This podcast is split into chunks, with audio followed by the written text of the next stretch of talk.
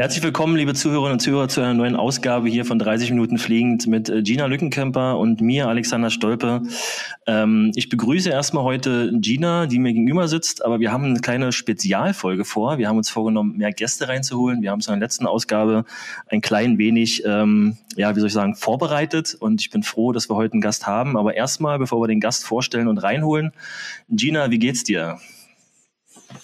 Ganz gut soweit. Ich kann mich nicht beklagen, aber so ein bisschen im Packstress bin ich äh, dann jetzt doch langsam, aber sicher mal angekommen. Geht's dann bald los? Wann ist, wann ist, wann ist der Termin? Ähm, Freitag früh um 10. Da geht der Flieger. Äh, nein. ich habe es doch schon mal gesagt. Ich bin bekennende Spätpackerin. und dann und dann stresse ich mich jetzt schon, weil ich so spät packe. Es ist ein Teufelskreis. Okay. Ja, gut. Ähm, wir haben heute einen Gast. Gina, freust du dich? Sehr, sehr. Ich muss sagen, ich bin ehrlich gesagt ein bisschen aufgeregt. Ich freue mich auch sehr. Ähm, wenn ihr das Video sehen könntet hier, wir rasten gerade schon alle ein bisschen aus. Ähm, ich, wir dürfen heute begrüßen Fabian Schweitzer, der ähm, von Adidas sozusagen der Global Director für Athlete Service ist. Und äh, hallo Fabi, du bist uns zugeschaltet jetzt äh, und willkommen in 30 Minuten fliegend. Servus, hallo. Ein uh, ganz ich würde jetzt gerne so äh, Jubel wo, noch mit einspielen. Ne? Wo geht die Schalte hin, Fabi? Wo dürfen wir dich verorten? Wo wohnst du? Wo bist du gerade? Wo, wo kommst du gerade zu? Ähm, die Schalte geht nach Nürnberg, im Moment ins verschneite, ins winterliche Nürnberg. Wenn ich nach draußen schaue, sehe ich eigentlich nur weiß. Ähm, und ich freue mich natürlich sehr, ähm, eurer Einladung folgen zu dürfen. Sehr schön, hey. sehr schön. Ja, dann fangen wir doch mal kurz an. Fabi ist dabei, Gina ist ready, ich bin auch ready. Wir haben hier eine Schalte von Berlin, Bamberg über Nürnberg. Ähm, schon mal, ich habe schon mal erwähnt in der letzten Folge, wir haben uns kennengelernt oder beziehungsweise kennen uns ein bisschen. Wir sind eigentlich, wir haben dieselbe Alma Mater. Korrekt, richtig, ja genau. Ja, Universität Magdeburg. Ja, Magdeburg, Otto von Guericke Universität, da haben wir zusammen studiert, uh. oder beziehungsweise in verschiedenen Jahrgängen, aber hatten schon mal irgendwie Berührungspunkte gehabt. Und äh, Gina, wie ist die Verbindung ähm, mit ähm, Fabi mit dir? Wie kannst du das kurz erklären, dass, dass die Zuhörerinnen und Zuhörer da draußen auch mal so abgeholt werden, warum eigentlich Fabi hier heute sitzt? Arbeitstechnisch. kurz und knapp. Äh, der Fabi und ich, wir kennen uns über die Arbeit. Wie so viele Menschen in meinem Leben, die ich alle über meine Fertig. Arbeit kenne. Aber darüber habe ich, habe ich schon viele, viele äh, lustige, tolle Menschen kennengelernt und da gehört der Fabi mit dazu. ja, sehr gut. Dann hören wir uns alle drei zusammen. Die Verbindung ist natürlich jetzt klar. Äh, Fabian, willst du vielleicht ganz kurz mal von deiner Seite aus äh, unseren Zuhörern und Zuhörern da draußen geben, was so ein bisschen Athlete Service heißt oder wo du herkommst, was du da eigentlich genau machst und beziehungsweise ja einfach mal uns abholen ganz kurz, äh, was ist so dein, deine kurze Vorstellung deinerseits? Ja, gerne, ist äh, kein Problem. Vielleicht fange ich tatsächlich mit unserer Verbindung an und ähm, die ist tatsächlich ähm, zustande gekommen über Magdeburg. Äh, und zwar habe ich irgendwann gedacht, okay, ich muss irgendwas studieren mit Sport, aber Sportlehrer wollte ich nicht werden. Und dann habe ich gedacht, ah, was kann sein? Okay, Sportsmarketing. Das war so Anfang der 2000er nicht so das Thema tatsächlich und ich wollte immer irgendwas mit Technik machen, das war so meine Passion. Und dann habe ich halt äh, den Studiengang Sport und Technik gefunden. Und entsprechend nice. ähm, dürfen wir beide uns ja, ich weiß gar nicht, ob du dich noch Diplom-Sportingenieur nennen darfst. Ja. Ich darf's noch. Ja. Jawohl, sehr gut. Ähm, und ähm, der zweite Punkt war natürlich da, dass ich vorher viel Basketball gespielt habe ähm, und dann auch dadurch in Magdeburg Basketball gespielt habe, genau wie du aber ja. ein paar Jahre später als ich. Ähm, dann ist darum dass die Connection entstanden und durch das Studium bin ich dann auch nach, nach Kanada gekommen und zurück. Ähm, war dann so das Thema Praktikum und habe dann bei Adidas ein Praktikum gemacht im damaligen Adidas Innovation Team ähm, in dem Sports Science oder Sports Research Bereich und bin dann bei Adidas über viele Umwege dann reingerutscht, ähm, über ein Praktikum, Diplomarbeit, verschiedene Stellen und dann seit nunmehr, ja, achteinhalb Jahren bei Adidas Athlete Services. Und wir, ein großes Team, ein globales Team, wir sitzen in Deutschland, aber eben auch in den USA und in Japan, kümmern uns hauptsächlich um die Versorgung von Profiathleten. mit Produkten. Ja. Wir testen Produkte mit Profiathleten. Wir helfen Produkten, wenn es irgendwelche verletzungsbedingten Thematiken gibt, ähm, aber in, hauptsächlich einfach die Weiterentwicklung von Produkten. Ja, sehr cool. Und da habt ihr sozusagen euch cool. dann auch, äh, dann ist dann, dann ist dann Gina auch irgendwann bei dir sozusagen aufgetaucht, ja? Genau, also wir, wir suchen eh immer ähm, Talente, nicht nur auf der Bahn, jetzt äh, in Chinas Fall, sondern eben auch ähm, was Kommunikation angeht und, und jemand, der gutes Feedback geben kann. Und aber auch im Prinzip Feedback zu Produkten hat, wo man sagen kann, okay, hier könnte was besser machen oder das passt vielleicht ganz individuell für mich da nicht, sozusagen. Wo drückt, wo drückt der Schuh sozusagen? Ha, Im wahrsten Sinne des Wortes. Gina, wann warst du denn letztes Mal da? Was war, was war, vor allem, das würde mich mal interessieren, wann warst du letztes Mal da? Was, was war das Thema? Was, was war das Problem? Ähm, ähm, tatsächlich. Wie wurde dir geholfen? Äh, vor dem Corona-Lockdown, oder? Ich glaube, ich war, war ich Anfang 2020 noch da? Ja, oder? Ja, ja, oder war das?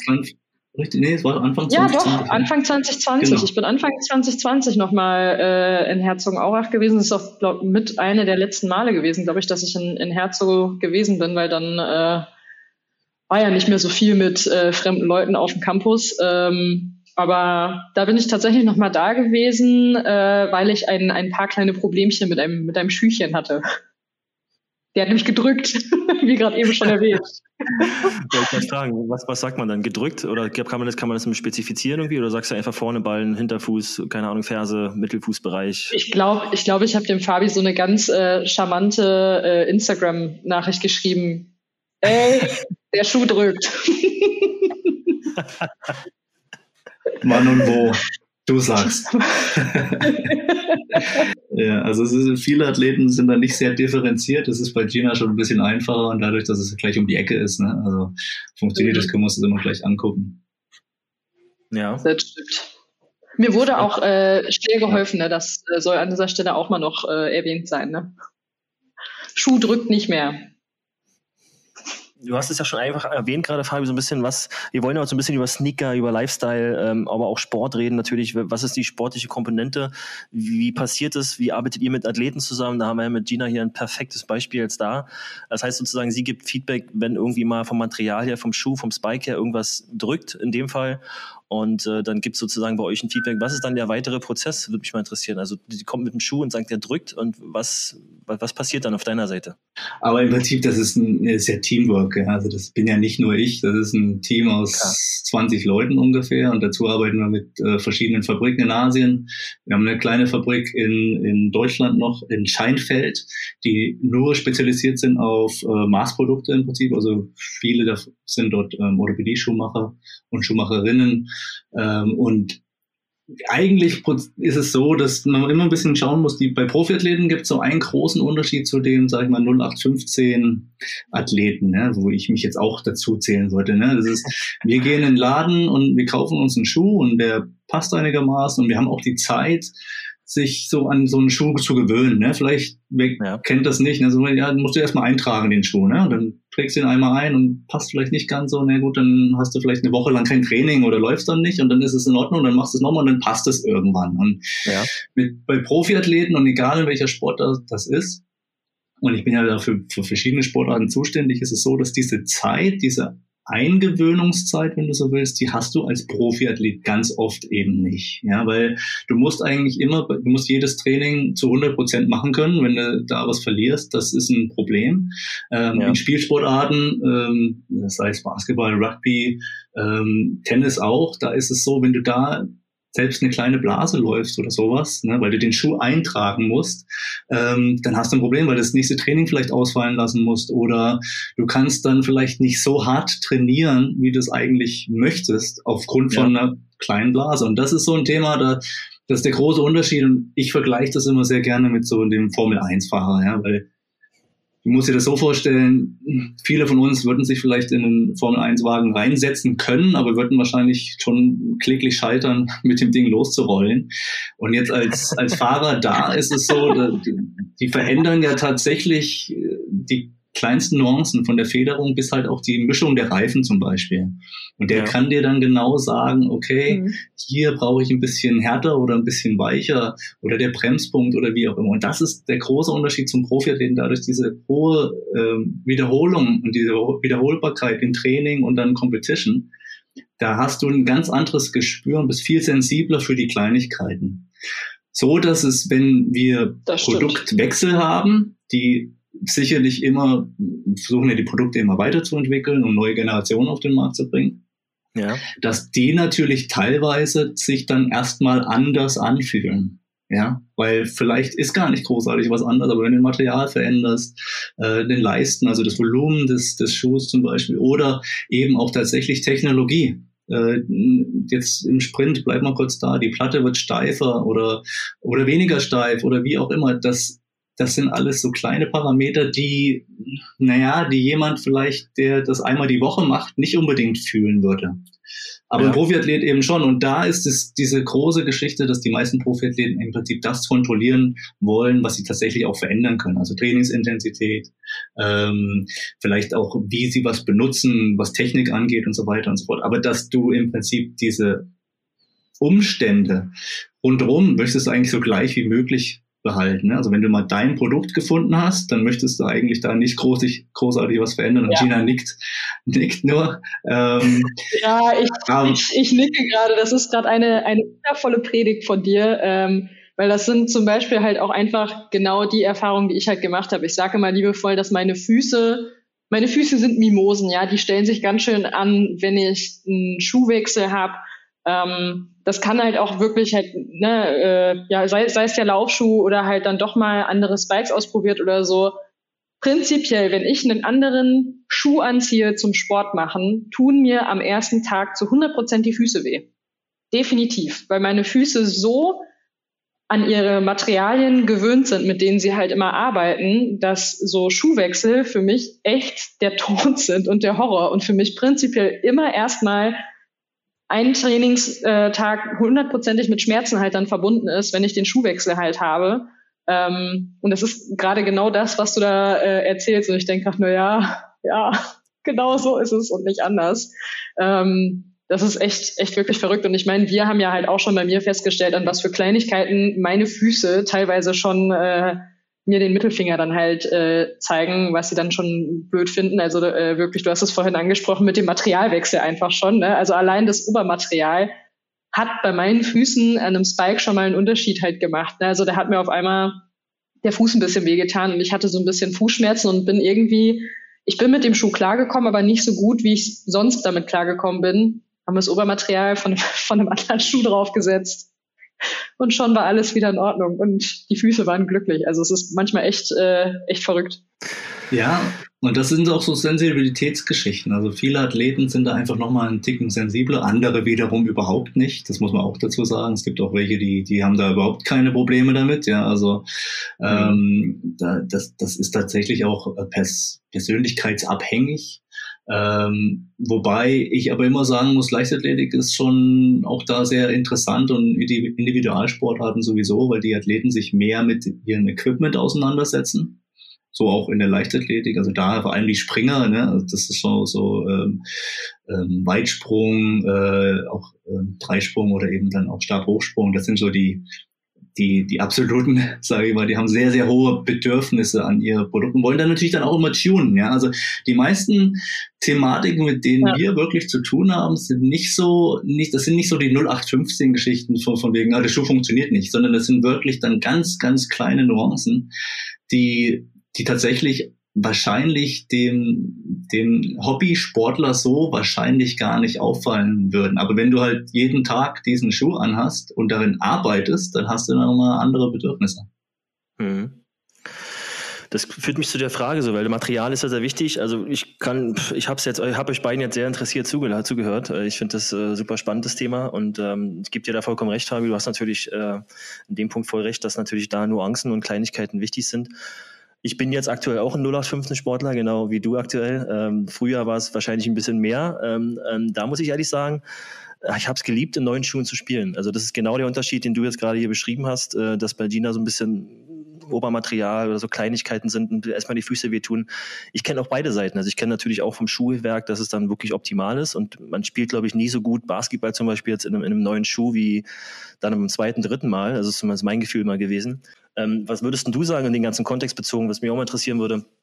Äh, wie viel Prozent von der Performance, weil mich interessiert ja auch immer so die Performance und sag mal, Dina ist natürlich Top-Performer. Ähm, für mich war Performance immer sehr wichtig, ähm, gerade jetzt auch in der Funktion des, des Chefbundestrainers, weil natürlich das, darauf kommt es an. Also wo, wo, sagst du, liefern die Athleten halt auf der höchsten Bühne das Bestmögliche ab, äh, bei Europameisterschaften, Weltmeisterschaften etc.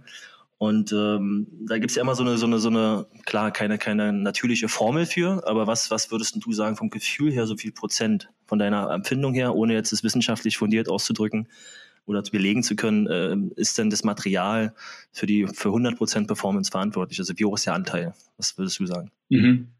Mhm. Ja, das ist natürlich so der, der heilige Gral der, der, der, generell der, der Sporting Goods Industry, wie man so schön sagt. Ne? Also jede Firma, die irgendwie Performance-Produkte rausbringt, möchte natürlich auch äh, gerne sagen, dass die jemanden besser machen. Und ich, ich ähm, würde das auch erstmal unterschreiben und zwar hauptsächlich so ein bisschen in der Richtung, ähm, also ich denke, dass es, dass es eigentlich so ist, dass es nie nur ein Fakt ist. Ja, es ist ja, nicht nur ja. das Produkt. Ähm, gerade jetzt im Profibereich hast, ist es so multifaktoriell. Du hast von Art des Trainings, äh, Ernährung, ähm, Physiologie und Psychologie ein Riesenthema ähm, im, im, im, Profisport. Und dann kommst du natürlich langsam so an die, an die äußeren Umstände, vom Wetter bis hin zur Bahn jetzt zum Beispiel. Und äh, wenn das alles zusammenfällt, dann hast du einen großen Einfluss darauf und kannst sagen, okay, jetzt hab ich, bin ich bereit, eine Performance zu liefern, sagen wir. Ja. Wenn ich das jetzt wirklich in Zahlen zeigen soll, es gibt verschiedene wissenschaftliche Belegungen, was das angeht, klar, ne, im Lauf, gerade im Laufsport, also jetzt so Marathon und so, wo darum geht, ja, mit hm, zum Beispiel 100 Gramm ähm, Schuhgewicht können ungefähr ein Prozent ausmachen des, ähm, der, der, der Leistung sozusagen. Ähm, und da würde ich auch sagen, das so ansiedeln. Ne? Ich sage mal so zwischen ein und drei Prozent und in manchen Sportarten, wo die einfach ein bisschen mehr, was Materialschlacht angeht, äh, angelegt sind, würde ich sagen, ist vielleicht ein bisschen mehr. In anderen Sportarten ist vielleicht ein bisschen weniger. Ne? Aber dieser psychologische Effekt, den du gerade beschrieben hast, also die haben wir auch ganz oft, vor allem im Basketball, aber auch im Fußball zum Beispiel, wo wir ähm, zum Beispiel viele Athleten haben, die sehr abergläubisch sind oder die einfach gewisse Rituale einfach brauchen, die zum Beispiel nur weiße Schuhe tragen. Mhm. Es geht, geht, und der, kann der Schuh, er kann auch egal sein, was das für Schuhe ist, aber die tragen nur weiße Schuhe. Und das hat dann auch was, das hat dann auch was mit, äh, kommt auch an, was für Sport, Hand-Augen-Koordination oder eben auch ähm, einfach so das Gefühl, peripheres Sehen gehört damit dazu, solche Thematiken. Und das sind, das ist ganz interessant, weil nochmal, wenn alles zusammenfällt, dann, dann passiert sowas wie, hatten wir jetzt natürlich ein gutes Jahr letztes Jahr mit verschiedenen Weltrekorden dann auch, ähm, was so diese, diese Lauf, also Road Racing angeht, Marathon, Halbmarathon zehn Kilometer. Und das sind natürlich Sachen, die, ähm, die liegen sicherlich mit am Schuh, aber natürlich nicht nur. Ne? Das wäre ja. vermessen, das zu sagen. Nee, nee, das ist klar. Also ich bin da, genau wie du schon sagst, also weiße Schuhe ist bei mir wirklich so dieses Periphere. Also ich finde, weiße Schuhe sehen einfach schneller aus am Fuß und man kommt sich dann dadurch auch schneller vor. Wenn man unten schwarze Schuhe hat, dann dann hast du irgendwie das Gefühl, du bist langsamer. Ich weiß nicht, woran es liegt, aber das ist wirklich so. Und äh, da hast du das Gefühl, du bist da irgendwie noch mehr Performer. Ja? Schwarze Schuhe ist so geil. Ich, hab, ich schaue hier gerade auf äh, ein wundervolles Paar schwarzer Spikes und zwar sind es die, die ich in Berlin anhatte. Die waren schwarz. Aber prinzipiell ist mir tatsächlich übrigens, äh, um mal kurz dieses Farbenthema aufzugreifen, mir ist die Farbe von den Schuhen eigentlich nicht egal. Wobei, wenn es darum geht, was für Schuhe schnell aussehen, da bin ich tatsächlich auch eher gedanklich eigentlich tatsächlich bei so Farben, die irgendwie greller sind. Also klar weiß oder aber halt auch äh, so ein irgendwelche knalligen Farben, weiß ich nicht, irgendwelche Neonfarben oder so, ne? Also alles, was du irgendwie gut siehst, äh, wenn das dann da vorbeifliegt, wenn da einer schnell rennt, äh, sieht das natürlich schon fetzig aus. Und ist es bei dir, ist bei dir auch so, so ähm, dieses, dieses Thema, dass du manchmal, wie gesagt, irgendwie so gar nicht in den Schuh reinkommst, Gina, und manchmal einfach den Schuh anziehst und denkst, oh geil, das ist genau jetzt perfekt und jetzt habe ich Lust zu rennen. Ähm, ist es ist bei dir auch die, der, die Komponente Material da irgendwie so, spielt das eine Rolle ähm, bei dir in der Performance oder eher eigentlich hm. weniger? Also ich würde jetzt, ich würde es nicht komplett ausschließen. Also ich glaube schon, dass es bei mir halt auch mit einer Komponente halt spielt. Ähm, man merkt ja halt schon, also wie gesagt, ich bin sehr, sehr sensibel generell, was meine Füße halt auch betrifft. Und wenn ich ein paar Schuhe anziehe und die geben mir von Anfang an kein gutes Gefühl, dann äh, ist das ein, ein ziemlich schlechtes Zeichen. Wenn ich aber im Gegensatz dazu halt einen Schuh anziehe und der sitzt einfach, dann ist das ja. schon natürlich sehr geil. Und gerade wenn es jetzt dann halt um, die, äh, um das Thema Spikes halt zum Beispiel in meinem Fall halt geht, ne, also um meine High-Performance-Schuhe, wenn ich den Spike äh, anziehe und der sitzt einfach so, wie er sitzen sollte, ähm, ja. dann ist das schon ein, ein verdammt geiles Gefühl, vor allem wenn man auch jetzt beispielsweise sehr lange nicht in Spikes unterwegs war und sie dann das erste Mal wieder anzieht und dann zieht man dieses Paar Spikes an und sie sitzen. Das ist eigentlich so mit Abstand das, das geilste Gefühl, was du kriegen kannst, weil egal wie gut du an dem Tag drauf bist. Wenn du das erste Mal wieder Spikes anziehst und sie sitzen, dann wird das Training gut. also zumindest ist es bei mir so. Ich bin da voll bei dir. Also wie gesagt, ähm, ich habe da eigentlich mal, muss ich sagen, so eine, so eine Nebenfrage, die will ich jetzt mal rausdroppen hier, weil ich gerade Fabi so schön im, im, Podcast habe und jetzt kann er nicht weg. Ja? ähm, gerade gerade wenn es um Basketball geht und so Sneaker und ich glaube, da spreche ich jetzt, äh, ich weiß nicht, wie viele Zuhörerinnen und Zuhörer da draußen wir so Basketballer und Basketballerinnen haben, ähm, aber ich denke, einige sind vielleicht sogar dabei, hoffentlich. Ähm, wann kommt eigentlich der, der Adidas Pro Model 2G nochmal raus? und ich meine jetzt nicht die äh. glänzende Lackversion, und ich meine die, wirklich die Volllederversion. Äh, ja, jetzt hast du mich natürlich voll erwischt. Ne? Das ist natürlich äh, nicht, dass ich es wüsste. Das ist erstmal das. Aber äh, gerade was, was alle das Basketball angeht, ich kann vielleicht nicht ganz viel verraten, aber jetzt, äh, das ist ja so ein bisschen raus, jetzt auch, dass äh, Jerry Lorenzo, also der, der Macher und Designer hinter Fear of God, der im Prinzip unser neuer ja. Creative Director auch für Basketball ist, ähm, und Basketball ist mehr als nur Performance. Ich, ich glaube, das, das wissen die meisten auch. Du weißt es auf jeden Fall. Ne? Basketball ist auch ein Lifestyle und da ist, gehört immer Design auch mit dazu. Da gehört nicht jetzt nur die reine Performance dazu. Und ich glaube, da, da wird, ich weiß ein paar Sachen, die kommen oder woran gearbeitet wird. Ähm, ein paar Kollegen aus, aus unserem Team in Portland, die arbeiten halt ja jetzt auch gerade so mit äh, Harden, Lillard, ähm, Spider Mitchell, ähm, wie sie alle heißen. Und ähm, da sind die Signature-Produkte auch immer natürlich auf dem Top-Performance-Bereich.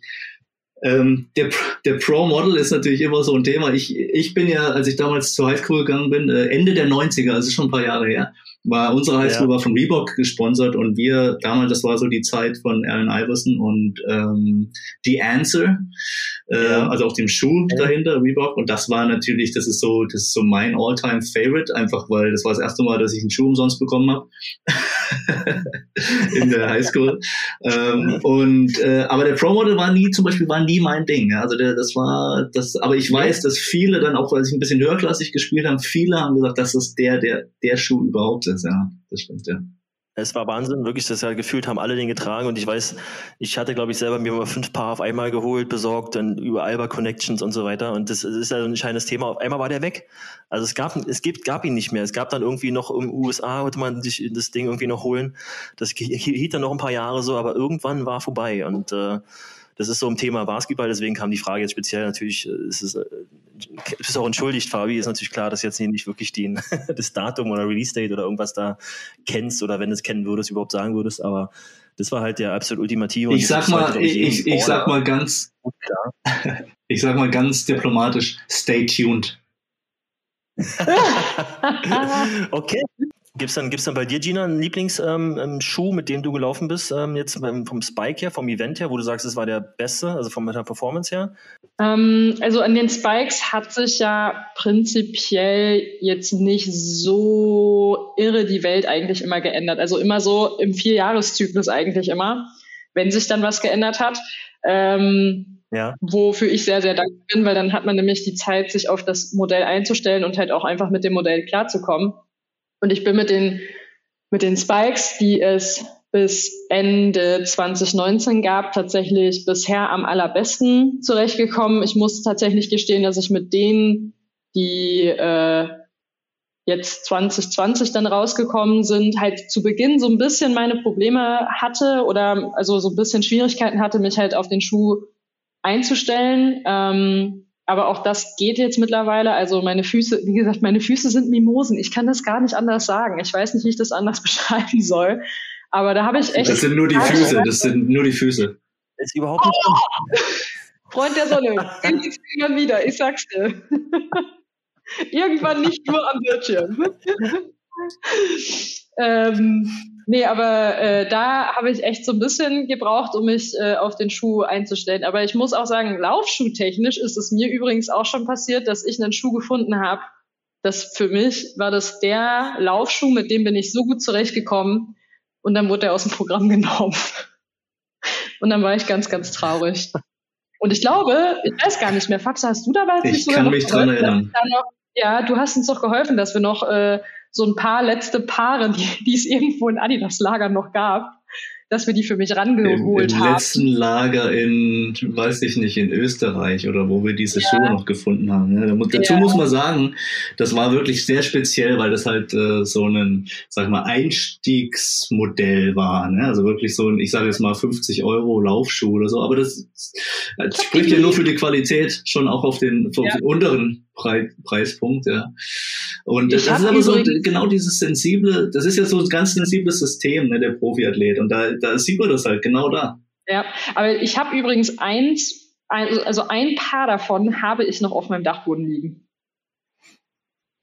Ein paar. Das für, letzte. Für schlechte Zeiten, oder? Schlechte Zeiten, wenn es den Füßen mal richtig kacke geht, dann, dann, dann hole ich die wieder, wieder von der Seite runter. Nein, mittlerweile habe ich, äh, mittlerweile habe ich eine gute Alternative gefunden, ne? also so ist es jetzt nicht. Aber äh, als der damals, das, der Mana Bounce ist das gewesen, als der äh, aus dem Programm genommen wurde, äh, das war ein, ein sehr, sehr trauriger und schwieriger Tag für mich. ich war echt so ein bisschen, ich war so ein bisschen am Verzweifeln zu Hause. Weil ich echt, ich hatte nach Rio, hatte ich Fußprobleme und wir wussten lange nicht, woher diese Fußprobleme kamen, bis wir dann auf die Idee gekommen sind, dass ich einfach mit dem Schuh, den ich gelaufen bin, mit dem Turnschuh im Training, mit dem bin ich nicht so richtig zurechtgekommen. Und dann hatte ich damals ähm, in Clermont tatsächlich im Trainingslager dann den Mana Bounce dann mal ausprobiert und äh, das war wundervoll und das lief total gut. Und ähm, dann hat es aber leider auch nicht mehr lange gedauert, bis der Mana Bounce nicht mehr im Programm war. Und ich war total verzweifelt, weil ich gedacht habe, nein, wie kann das sein? Jetzt habe ich gerade einen Schuh gefunden und dann ist er weg. Aber äh, ja, Fabsa hatte dann damals geholfen, dass wir noch so ein paar Schuhe rangekarrt bekommen und die haben übergangsweise geholfen, bis ich eine Alternative gefunden habe. Ich finde das eine gute Geschichte, Dina, was du sagst. Äh, das ist, äh, sagt doch viel über Fabi aus oder Fabian aus. Äh, der versucht natürlich dann auch zu helfen. Und ich würde mal den Bogen zurückschlagen zu meiner Frage mit dem ähm, 2G ähm, Pro-Model-Modell. Vielleicht äh, kann ich jetzt ja, wenn du nicht sagen kannst, wann der rauskommt, äh, ich frech auch für alle Baller und ich bin auch gern bereit zu teilen. Ja, wenn zwei Paar sind, dann gebe ich gerne ab. Vielleicht kannst du ja in die Lager der Welt nochmal deine Fühler ausstrecken. Vielleicht gibt's ja irgendwo, weißt du, wie bei Indiana Jones, so die heilige Gralkiste im großen Endlager, äh, wo noch ein paar Paare sind.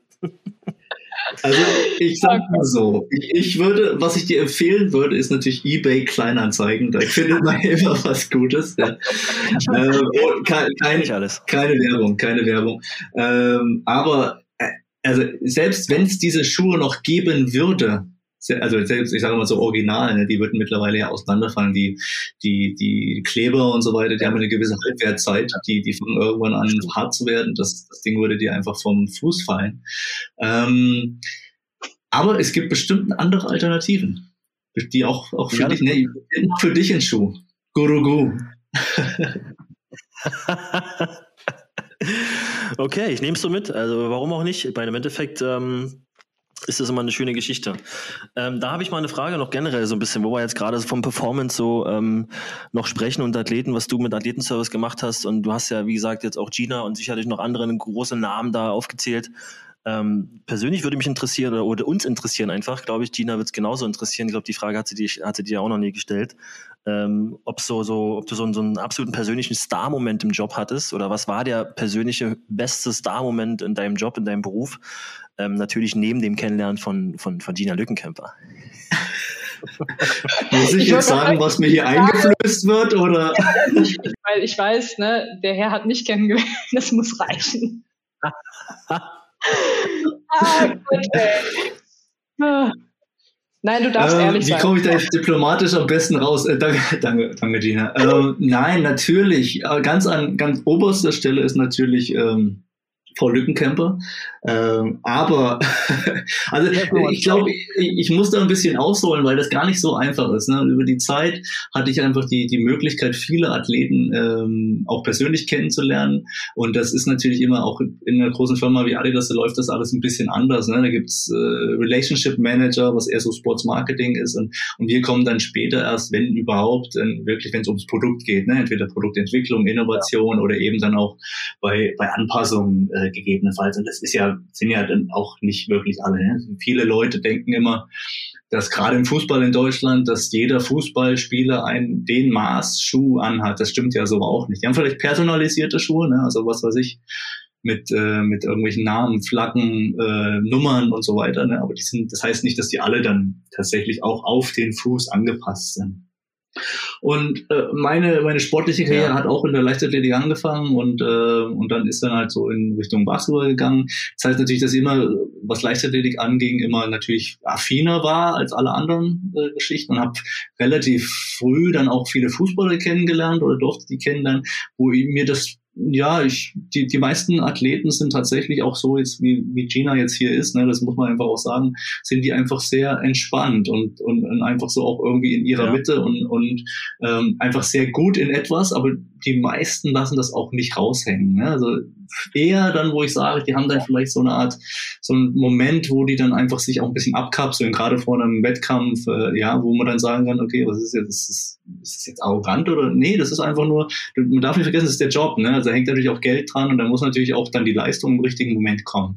Ähm, das heißt, ich habe noch keinen einzigen Athleten erlebt, mit dem wir zu tun hatten, wir als Team, wo ich sagen muss, okay, was für ein also was, was ist hier los? Ne? Sondern im Gegenteil, sondern man, man trifft sich dann so auf Augenhöhe. Ähm, wir sind dann halt tatsächlich ja. die, die Experten in dem Bereich Produkt und äh, das sind halt Experten in einem gewissen Bereich. Bei Gina jetzt zum Beispiel im Sprint, ja.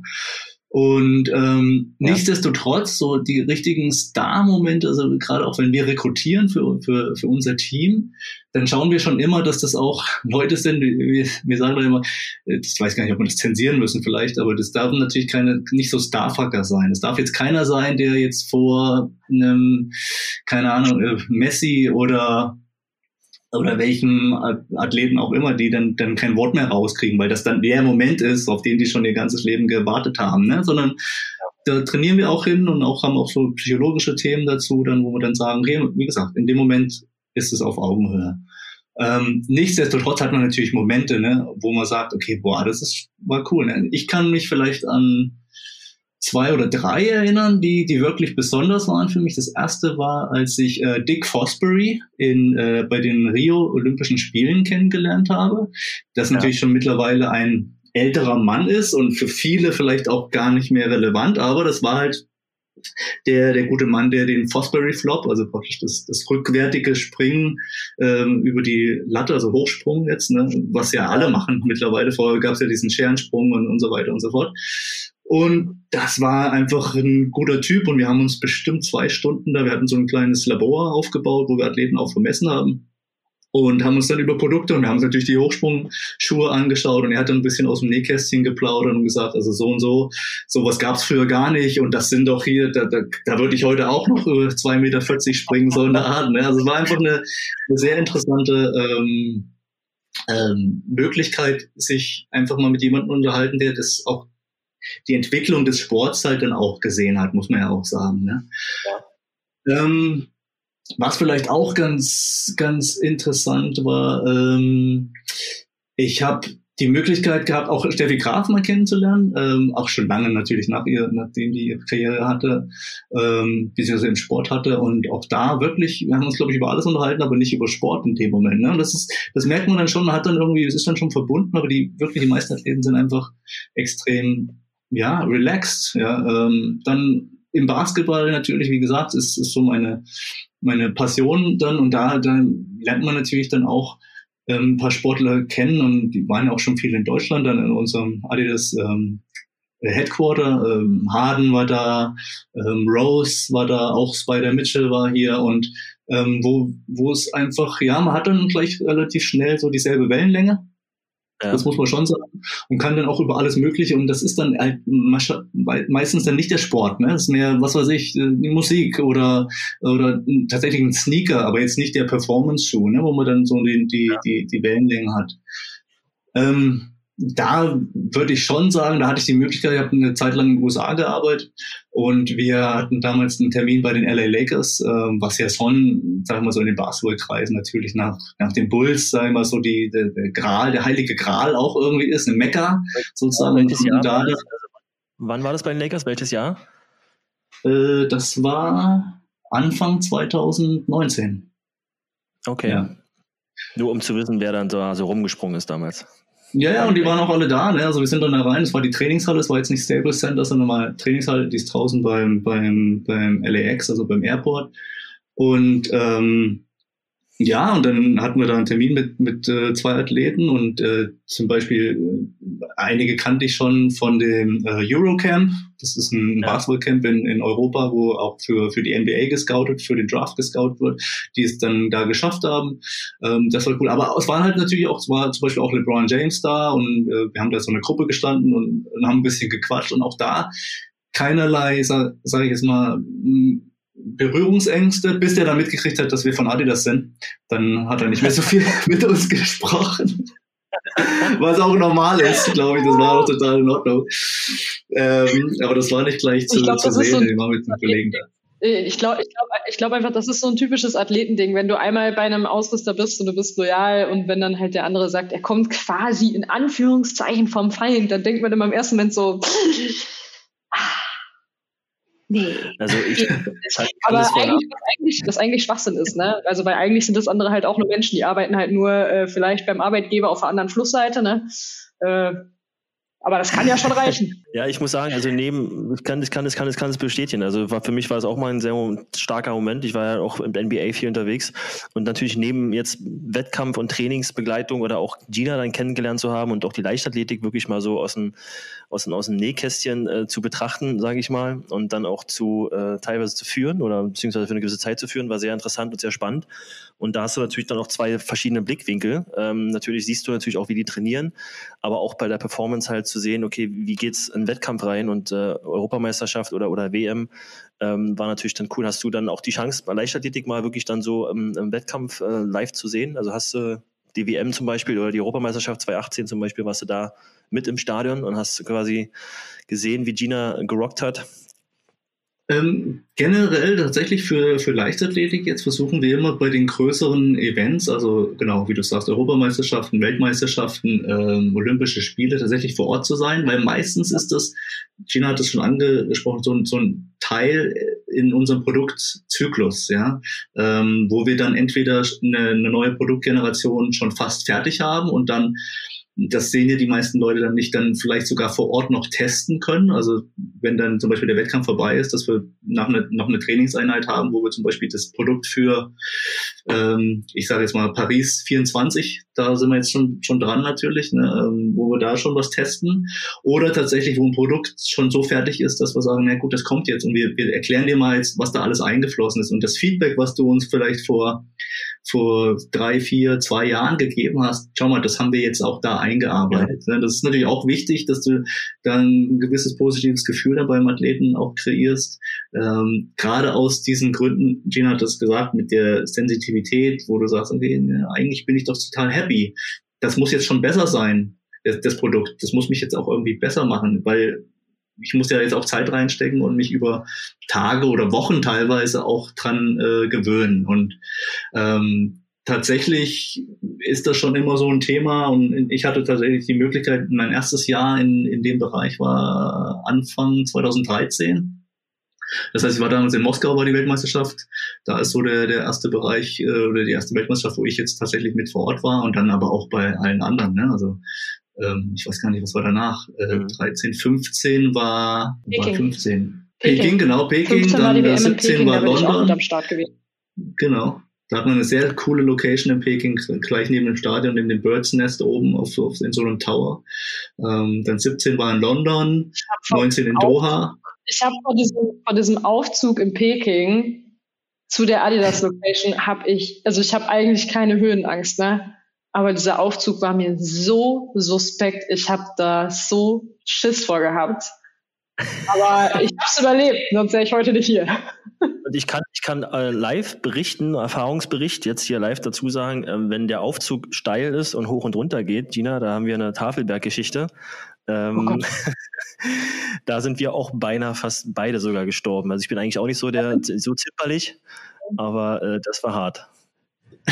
Da sind wir Heldentode, Heldentode sind wir da gestorben. Aber äh, nur um, deine, um auf deine Frage zurückzukommen, ja, wir sind da vor Ort. Ähm, haben wir die Möglichkeit, ich versuche das schon oder auch die, die Kollegen, also die, die, die Damen und Herren, die da bei mir im Team sind, auch dann immer noch natürlich dann vor Ort auch im, im, ähm, im Stadion oder in der Halle oder wo auch immer zu sein. Das geht manchmal, manchmal geht es nicht, kommt immer ein bisschen drauf an. Ähm, natürlich aus Research-Zwecken Ne? Also wenn und natürlich schon auch, um die Athleten anzufeuern. Man muss natürlich auch die Atmosphäre irgendwie so, man muss ja, man muss ja verstehen, warum man da ist. Man muss ja verstehen, Absolut. warum man das macht, was man gerade macht. Und äh, wenn man Athletenservice, äh, im Athletenservice arbeitet, egal wo, äh, glaube ich, muss man auch mal Athleten sehen, wie sie halt performen, so, um das irgendwie auch ein bisschen greifen zu können. Ne? Ganz normal. Ich bin da bei dir, ja. Also wir, sind das, wir machen das auch in anderen Events. Also wir haben generell immer jemanden aus unserem Team, der vor Ort ist. Also ich kann da auch äh, Weltmeisterschaft ähm, oder World Cup in Rugby zum Beispiel, war jetzt in, in Tokio äh, 2019, da hatten wir jemanden vor Ort, ähm, aber auch in Neuseeland, als in Neuseeland war zum Beispiel. Wir haben bei den verschiedenen NBA All-Star Games zum Beispiel oder eben auch, es gibt da verschiedene ähm, ähm, ja, so Rookie Days oder, oder Draft Days und so weiter, wo wir da vor Ort sind und, und gleich First-Hand Feedback von Athleten Athleten dann auch kriegen, neben allen möglichen Geschichten. Das sind natürlich auch äh, vom, vom Fußscan bis hin zum Körperscan, äh, Präferenzen werden da abgefragt, ähm, weil du musst halt auch erstmal jemanden kennenlernen. Du kannst jetzt nicht einfach sagen, okay, hier, also klar, der ist so und so groß und das ist die Schuhgröße, okay, ich weiß genau. Das ist ja. meistens nicht der Fall. Also du musst da schon ein bisschen tiefer reingehen. Ja. Gab es denn eigentlich mal, Gina, das würde mich mal interessieren, es gibt ja so, wir reden ja über Athletenservice und ich kenne es ja, hab's auch schon mal miterlebt, dass irgendwie mal ein Schnürsenkel reißt oder du irgendwie kurz vorm Spiel irgendwie merkst, du hast nur einen Schuh bei oder weiß der, weiß der Geier, was, was alles fehlt oder was passiert oder die reißt die Hose oder der Anzug oder gab es bei dir mal einen Moment, wo du irgendwie so wirklich kurz vor knapp irgendwie noch irgendwas brauchtest und es auch bekommen hast und was war so der Hintergrund? Gab es da sowas bei dir? Ähm, nee, ich glaube, von sowas bin ich tatsächlich bisher in meiner Karriere verschont geblieben, weil ich aber auch immer äh, mit Ersatzpaar unterwegs bin. Ja. Also ich bin auf ein mögliches Worst-Case-Szenario vorbereitet und äh, aber auch nur, weil bei der WM 2015 in Peking der äh, Rebecca Hase im Choreroom für das Staffelfinale war das, glaube ich, äh, der Schnürsenkel gerissen ist an dem einen Schuh. Und äh, die hat aber auch noch einen, äh, ein Ersatzpaar in ihrer Tasche halt mitgehabt. Und das war der Moment, wo ich gesagt habe, okay, ich äh, werde immer mit äh, zwei Paar Spikes reisen müssen. Ja.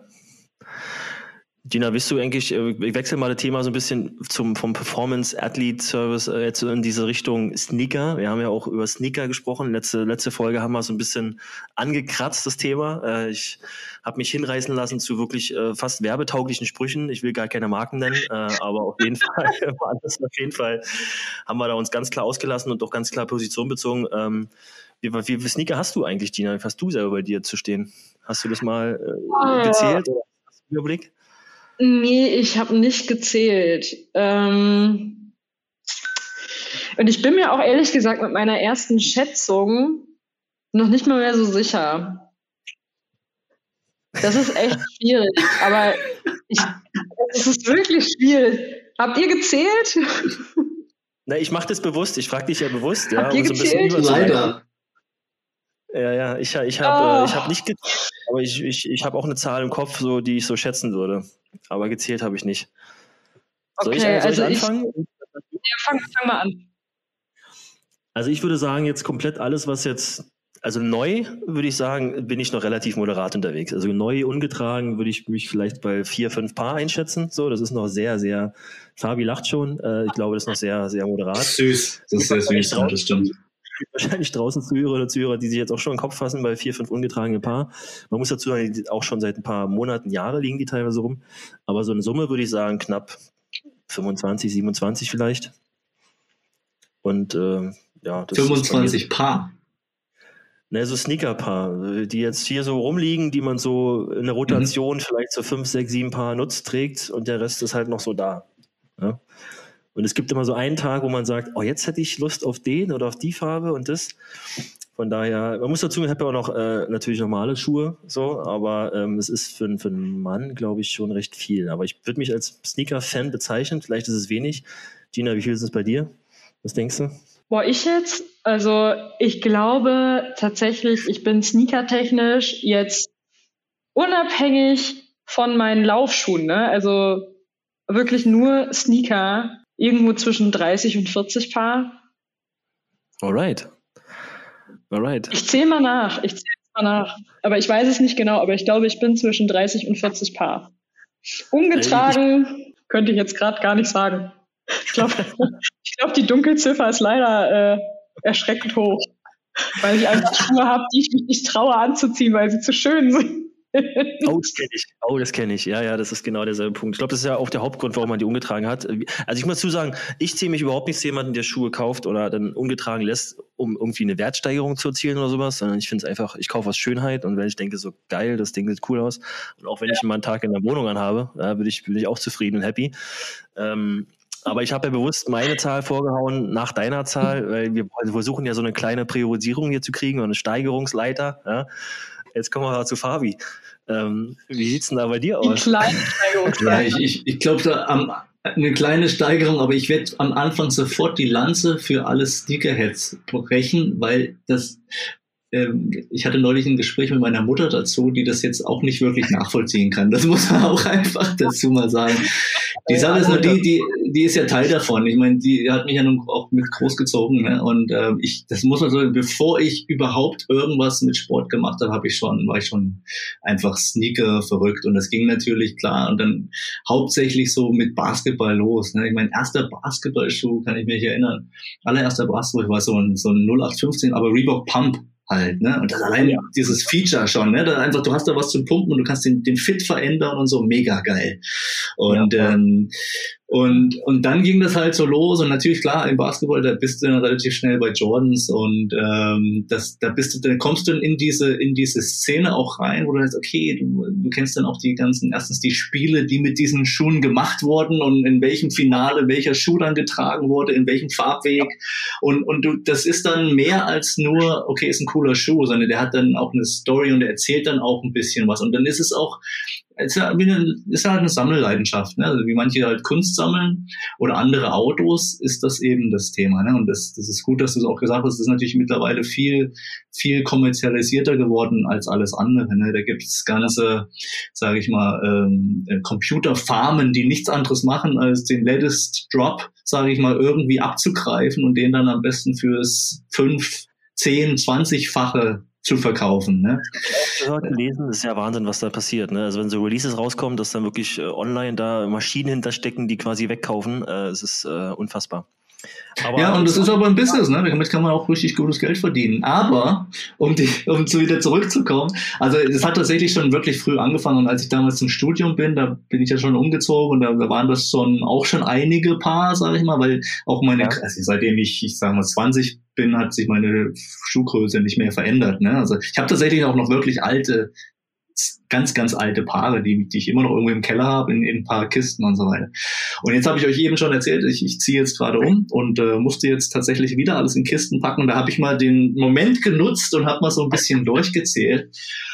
Und ähm, also insgesamt sind es jetzt, also ich habe ja ein Sneakerzimmer, also tatsächlich einen ganzen Raum. mit äh, verschiedenen Regalen, wo die eine Seite die Seite ist, wo ich, ähm, wo ich tatsächlich die, die ich trage. Ich rotiere halt auch die ganze Zeit. Ich träume davon. Ich bin ehrlich, also das ist für mich, das ist für mich so Sneaker-Schlaraffenland, ja, ein eigenes Zimmer zu haben.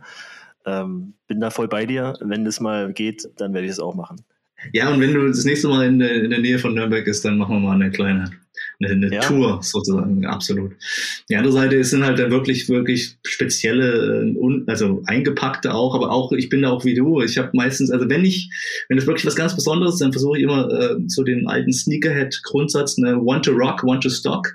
Also einen tatsächlich zum Tragen, den anderen so auf Halde zu legen, weil den kann ich ja in 20 Jahren nochmal rausholen ähm, und, und, und dann ja. gucken. Aber jetzt zur Zahl, also es sind jetzt ungefähr plus minus, ich habe tatsächlich jetzt welche verschenkt auch, viele, weil ich einfach keinen Platz mehr hatte, ähm, sind jetzt um die 580 Paar, sowas in der Richtung. 580! Ja, es ist schon, es ist ein bisschen außer Kontrolle geraten. Das muss man schon, muss man einfach jetzt auch sagen. Ja.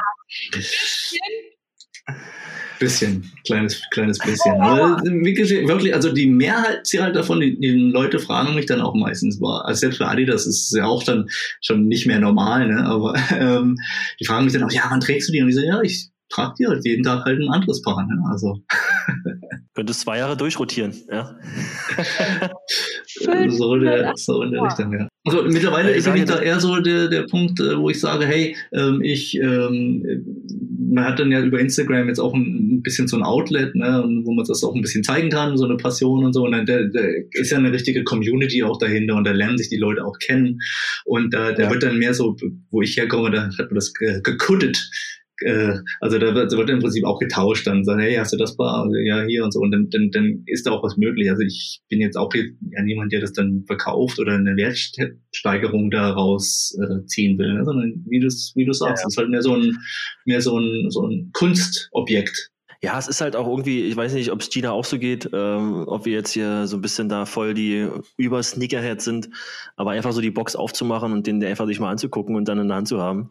Und einfach mal so ein bisschen noch zu gucken und wie sieht er aus, wie sind die Nähte, so wie ist die Sohle gemacht, so auch dieser Geruch hat natürlich irgendwie auch so ein bisschen, geht natürlich voll in so eine Sneakerhead-Richtung. Ne? Also nicht, dass man jetzt sagt, macht man jeden Tag, aber äh, das äh, finde ich schon cool. Und äh, Gina, gibt's da bei dir eigentlich einen Lieblingssneaker für den Alltag, den du so im Alltag trägst, der so einfach so dein dein Rock-Schuh ist, wie Fabi gerade meinte? Ah, also momentan ist so mein Lieblings-Alltagssneaker tatsächlich der Supercord von Adidas. Nice. Das ist so eigentlich der Go-To-Sneaker, den ich aktuell trage. Den habe ich, glaube ich, ja, ich, also den habe ich auch in äh, nicht nur in doppelter Ausführung zu Hause. ich glaube, den habe ich mindestens drei oder viermal hier, genauso wie ein Stan Smith. Klassiker braucht man immer. Ähm, auch in äh, mehrfacher Ausführung zu Hause und natürlich immer einen auf Reserve. Weil man kann ja nie wissen, wann man den nochmal in ganz sauber braucht, auch wenn ich die eigentlich immer versuche, äh, sauber zu halten, aber kann ja immer mal was dazwischen kommen, ne? Aber mhm. ja, doch, nee, das, also der Supercord ist so eigentlich mein, mein absoluter Favorite momentan. Okay. Fabio, was deiner? Ja, es kommt immer ein bisschen aufs Wetter an, ne? Aber äh, also ich, ich sage mal so, der, der Go-To-Sneaker im Moment ist sicherlich ähm, der Yeezy 700 äh, in Grau. Das ist so mit Gum-Sohle für die Sneakerheads die sich das auch mhm. anhören möchten. Also das ist so mein, der, der passt dann überall dazu und ist einfach, ähm, sagen wir auch ein, ein neuer Klassiker sozusagen. Ähm, ja, je nach Wetter, so wenn es einigermaßen gut ist, dann, dann schon Ultra Boost immer wieder ein, ein, geiler Schuh, einfach jetzt auch zum Tragen und sehr, sehr komfortabel. Ähm, ja. 4Ds finde ich auch sehr, sehr gut für die, die sich ein bisschen auskennen. Also der mit einer, mit einer 3D gedruckten ähm, Außensohle, weil der ist einfach ein bisschen futuristischer. Das spricht mich dann als Ingenieur einfach auch an, weil ich weiß, wie viel, wie viel Arbeit und Brainwork dahinter eigentlich ist, dass es überhaupt funktioniert. Also da können wir nochmal eine komplette neue ja. Folge machen darüber. Also es sind, sind viele. Gibt's denn, gibt's denn, äh, was war der teuerste Schuh, Gina, bei dir, den du mal gekauft hast? Da bin ich vielleicht der falsche Ansprechpartner für.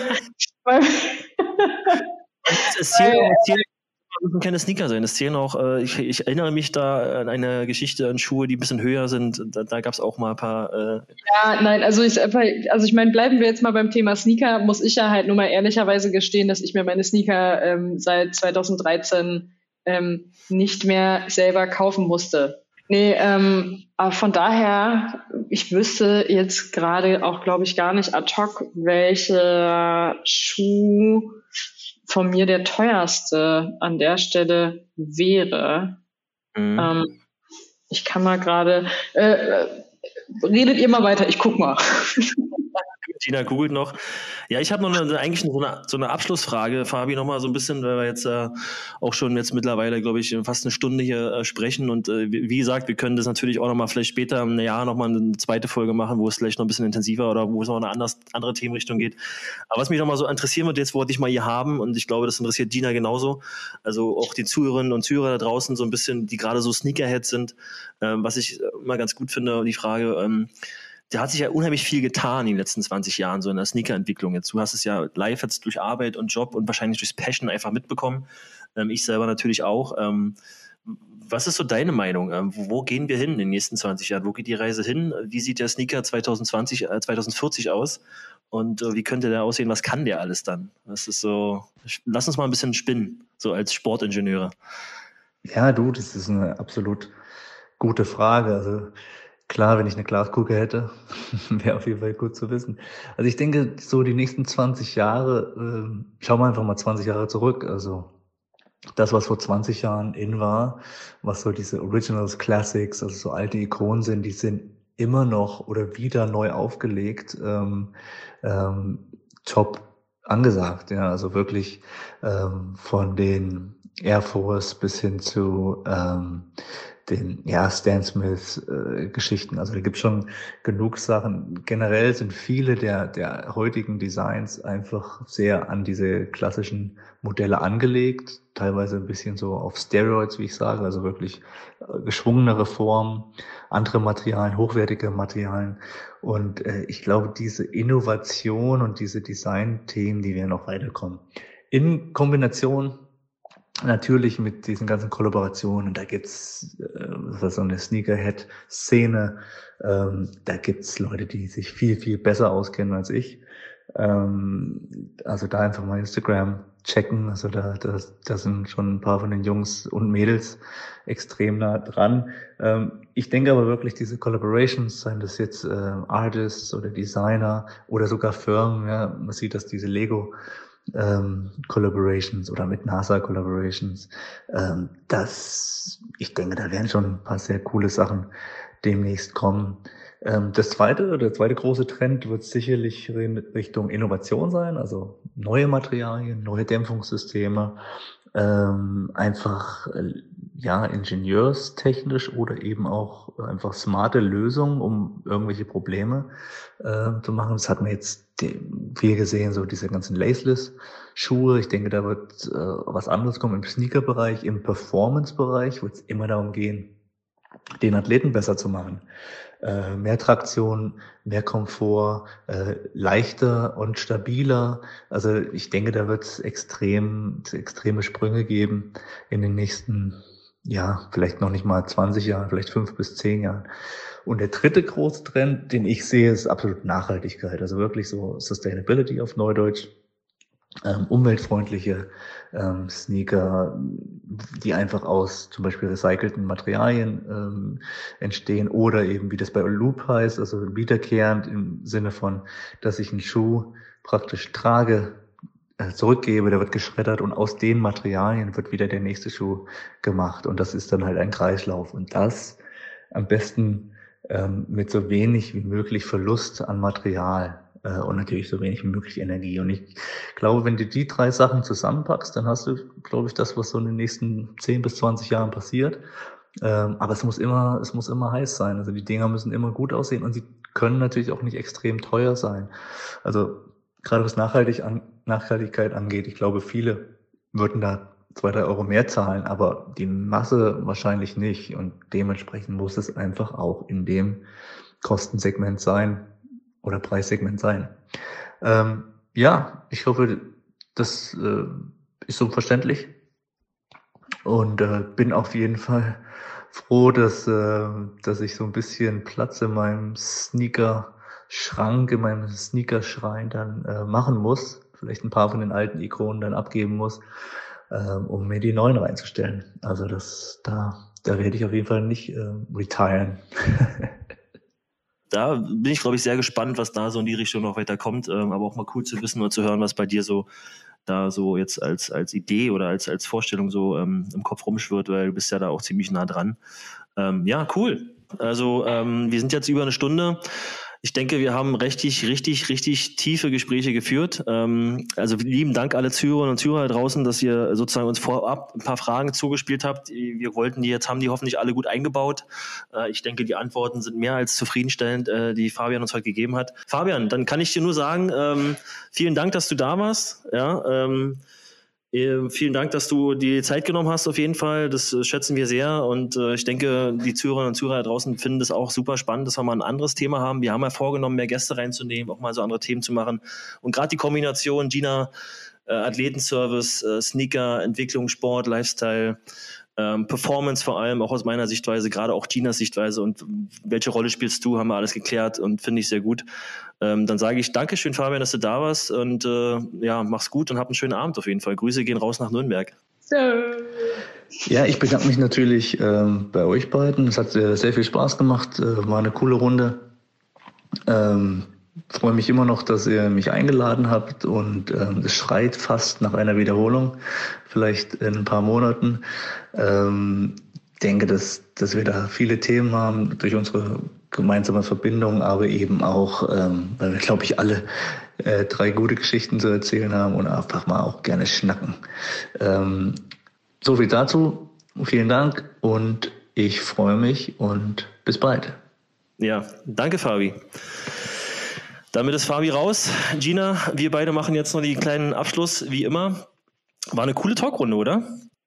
Äh, ja, definitiv. Also äh, war doch echt auch nochmal für mich jetzt äh, spannend und halt insgesamt auch einfach eine echt witzige Runde. Also äh, ich finde, solche äh, Talkrunden mit Gästen sollten wir wirklich häufiger machen. Mal gucken, wer uns da noch so in den kommenden Folgen dann beehren könnte. Ja, finde ich auch. Also ich habe ich hab wirklich viel mitgenommen und äh, ich habe gemerkt, gerade so für dich oder für uns, sag ich mal, hat es auf jeden Fall jetzt einen neuen, neuen, neuen Spirit hier reingebracht und eine neue Sichtweise. Und gerade was wir machen in der Verbindung äh, war ja auch sehr gut. Von daher denke ich mal, dass es jetzt mit, mit, mit dem Gast und mit den mehreren Gästen das heute, glaube ich, ein gutes Thema war. Ne, dann bleibt mir nicht mehr anders äh, mehr übrig, als zu sagen, auf Wiedersehen und vielen Dank für, für alle, die da draußen zugehört haben und äh, jetzt eine sehr lange Laufrunde hatten. Ja, viele hören das ja auch beim Laufen, habe ich gehört. Ähm, danke für die vielen Fragen, danke fürs ähm, Abonnieren. Abonniert fleißig weiter Instagram, 30 Minuten fliegend. Ähm, guckt mal bei äh, Fabulous vorbei, auf jeden Fall, äh, liked ihn und abonniert ihn auch, ähm, pusht mal das Ding da bei ihm auch ein bisschen. Und ähm, das letzte Wort ähm, geht wie immer, geht wie immer an Gina Lückenkämper und äh, ich bin raus, ich sage auf Wiedersehen und wir hören uns beim nächsten Mal. Äh, ja, das letzte Wort geht an mich und ich habe gerade eben tatsächlich noch so ein bisschen äh, recherchiert zu dieser Frage äh, teuerster Sneaker, äh, den ich äh, habe. Und es ist tatsächlich einer meiner äh, noch ungetragenen Schuhe, der mittlerweile ähm, einen Verkaufswert von äh, um die 1000 Euro im Internet hat. Aber wie teuer der Original gewesen wäre, weiß ich tatsächlich nicht, weil ich den irgendwo mal zwischen Tür und Angel äh, in Düsseldorf geschenkt bekommen habe. So, in diesem Sinne, das war das letzte Wort. Damit ist die Frage auch beantwortet. Ähm, und an der Stelle macht's gut, bis zum nächsten Mal. Dann äh, mit mir aus Florida.